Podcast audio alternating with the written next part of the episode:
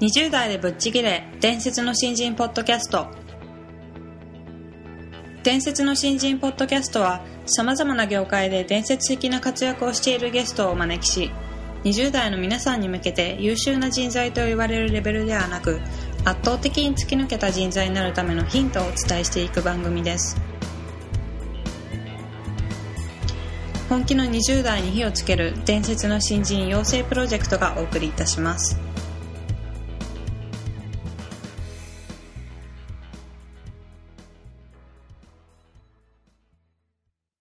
皆さんこんにちは。20代でぶっちぎれ。伝説の新人ポッドキャストへようこそ。ナビゲーターの戸谷香奈です。伝説の新人プロジェクト小宮です。よろしくお願いします。よろしくお願いします、えー本日はですねなんと元サッカー選手の日本代表の、えー、城昌司さんをゲストとしてお迎えしてるんですけども、はい。えースポーツ選手をゲストとしてお呼びするのは初めてですよね。そうですね。そうですね、今回ね。アス。リートの方っていうのは初めてになるんですけども、やはりかなりプロフェッショナルとしてあの活躍されてきた方なので、うんいろいろお話を伺っていきたいなと思います。そうですね。であの今回は紹介になりますのでいつものように経歴の方をまずはご紹介させていただきたいと思います城昌司さんは高校時代から鹿児島実業高校のサッカー部員として活躍し高校卒業後の1994年 J リーグのジェフユナイテッド市原に入団デビュー戦でゴールを挙げそれから4試合連続ゴールを達成。1年目にして挙げた得点は J リーグの新人最多得点を記録し注目を集めました。1997年に横浜マリノスへ移籍。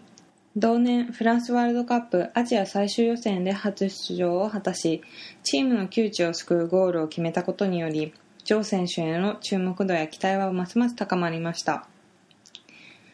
ワールドカップ本戦では三浦知良選手に代わるエースストライカーとして抜擢されます。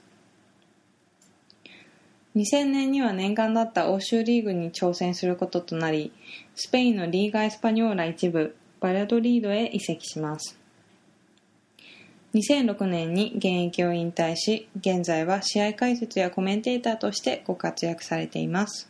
はいということであのジョーさんは本当に若い時もう高校を卒業されてすぐにあの J リーグに入られて活躍されてきたんですけども、まああんまり知らないでしょ、その頃。そうですね実はええ、ちょうど J リーグ始まって2年目ぐらいじゃないかなあー。すごい若手で出てきたんですよ。そうなんですね、うん。残念ながらちょっと私存じ上げその時代のはい。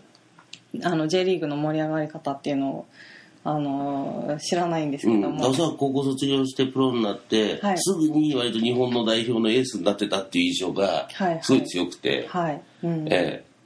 そうですねなので、小宮さんもサッカーやられてたんで今日はすごい楽しみに楽しみですよ。ですよねはい。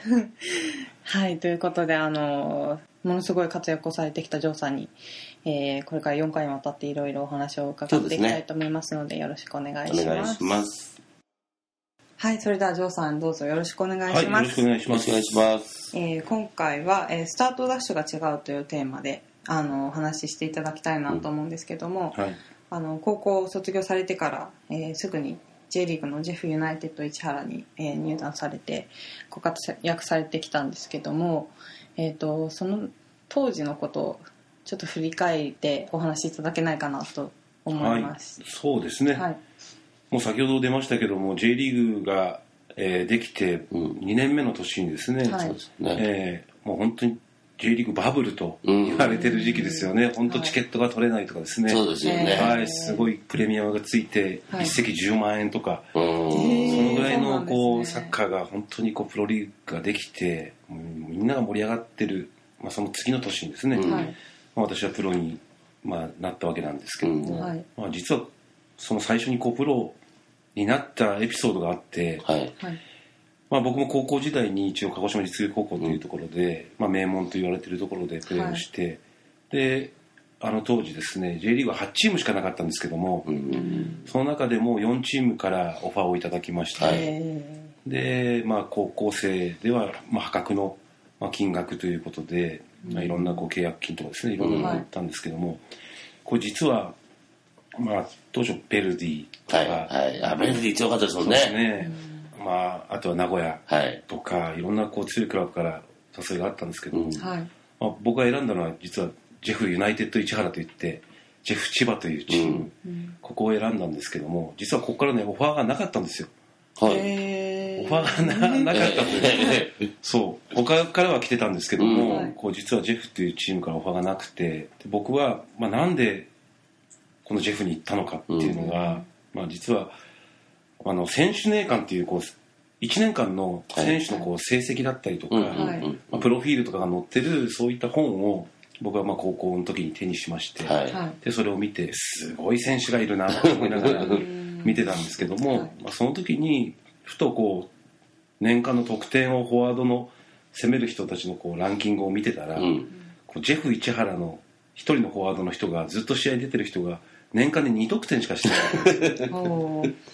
それで、はい。あとはやっぱりいろんなところにはやはりこうベルディで三浦知良選手だったりとか、うん。まあ、いろんな外国人の選手とかいっぱいもう何十点と取ってる選手が多かったので、はいで、まあ、僕は不意にそれをその選手の2点っていうのを見た瞬間に、うん。僕はここに行きたいと。ー ここに行ったらもしかしたら出れるんじゃないかな。って 安易な考えですよね最初はね、はいはいはい。それで、まあ、高校の監督に話をして、うん。で実は僕はジェフに行きたいと、うん。うんで直訴したら、まあ、監督も「いや冗談じゃない」と。ここは来てないと。はい。他から来てるからだからまあ数千万円っていうね契約金もあるし、はい。だから絶対そっち行った方がいいよって話だったんですけども、まあ、僕もよく考えて、まあ、でもやっぱりここに行きたい、もしかしたら出れるかもしれない。っていうスタートがちょっとそこが僕はすごい自分で考えたというかうん。ひらめきというかうん。それに自分がこうななんか知らないですけど不思議と自信を持ってはい。臨みたいっていう最初スタートがあって、ある程度もう半ば本当にこう内定をもらってる状況ですよねこのはい普通は。はいはいでお会いもしましたしいろんな話をして、うんでまあ、戦力としてとかいろんな話があったんですけどもそれを一斉にもう全て断って、うん。うんそれでうんえー高校の監督と一緒に千葉まではい。足を運んで,、うんはいでぜひ話をしてほしいということでへー行って、で話を契約の話をすることになったんですよ、まあ、でもその時には向こうも驚いていて 他からあるでしょうと。あるでしょうって言われながらでうちにはお金がないと、もう予算もないし、うんもう他の選手を取ってるからないと。だから、まあ、その当時そのうん。他のチームの契約金ですね。はい。契約金のもう3分の1ぐらいですね。うん。の契約金しかこれ出せないと、うんこれしかお金がないと。いうことだったんですけどもう僕はいいですとお金じゃないので入れてほしいと。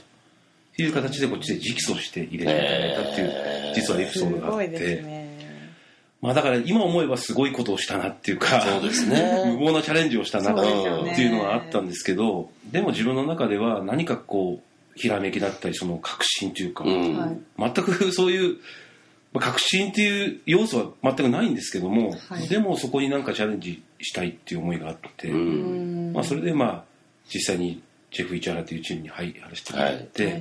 まあ、やったんですけどもでも最初のやっぱり練習で甘いなっていうかうん。僕の考え甘かったんだなっていうその年間2得点しか取ってなかった人がはい。と一緒に練習するわけですはい。でも数段にやっぱりレベルが上なんですよ。プロというのはやっぱり違うし、はい。はい。やっぱりとにかく、まあ、体を動かすスピードだったり、うん。走るスピードで頭をね頭のスピードってシンキングスピードって言いますけども、はい。考える判断力のスピードだったりとか、もう全くこれ歯が立たないなっていうのを実感していてで、まあ、練習をこなしていくんですけども、うん。うんまあその時にまず失敗したなと俺は違うチームに行ってもっとお金をもらって でもまあ実はそういうこうなんか入団に関してのん。やっぱりそういうひらめきをちょっと自分で信じて、まあ、それで練習をこなしていったんですけどもまあでもその時に、まあ、運も味方したというかね、はい。うん。まあ、ちょうど、まあ、監督が、まあ、清雲さんという監督だったんですけども、はい。その方は大学時代までラグビーをやってた方でへー。えラグビーの日本代表になってた。ぐらいの有名な方で、うん。でまあサッカーを大学の途中からやりだした方だったんですけども、はい。まあ、その方のこうひらめきというかうん。もう試合のこうその開幕戦の前日までは僕 B チームと言われて A チームがスタメン、うん。うん。B チームはサブのチームという形で、僕はずっとサブのチームにずっといたんですね、はい。はい。もちろんそうですよね高校卒で、うん。そこでプレーをしたんですけども、まあ、試合の遠征メンバーを発表するっていうことで、まあ、その時に僕の名前が入ったんですね。うん。うん。これはすごい名誉なことだしあんまり自分にとってはありえないことだったんですけども、はい。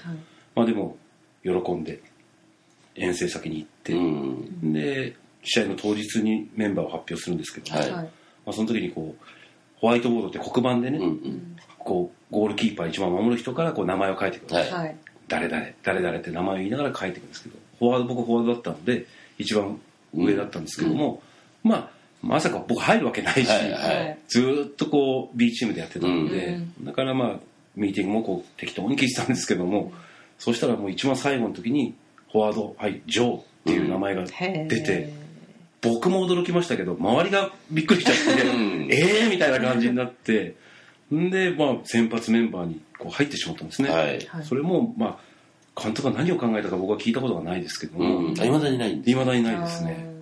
だけどもそこで僕の名前があってもうそこからちょっと試合までのこう数時間ですけど どうしたらいいのかともうやっぱり緊張感もあるしうん。いろんな意味でこう練習はしてきましたけども A チームに入って練習はほとんどしてなかったのではい。まあそういった部分ではどうしたらいいんだろうどうしたんだろういいんだろうと思いながら、まあ、開幕を迎えて。はい。うん。でもう仕方がないともうここで腹を割ってもうどうなっても仕方がないので、うん。もうとにかく行けるところまで行ってみようっていう思う思いをこう切り替えて、はい。はい。それでこう試合に出たらたまたまその J リーグの年の、まあ、高校生でスタメンっていうのは、うん。まあ、できて2年目ですし、はい。それが初だったんですね、うん。でメディアはすごくこう今まで注目されてなかったのに 一気にこう何十社とみんな来て注目してテレビカメラ回したりいろんなことあって、でまあその緊張感の中でピッチに入ったらたまたまその年の、まあ、初ゴールというか一番早く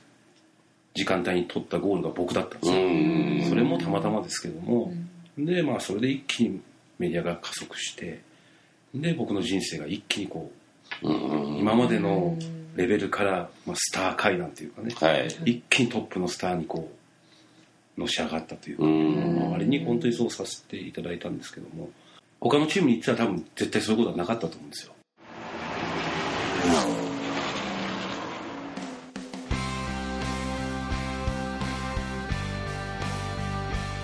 本日のトークはいかがでしたでしょうか？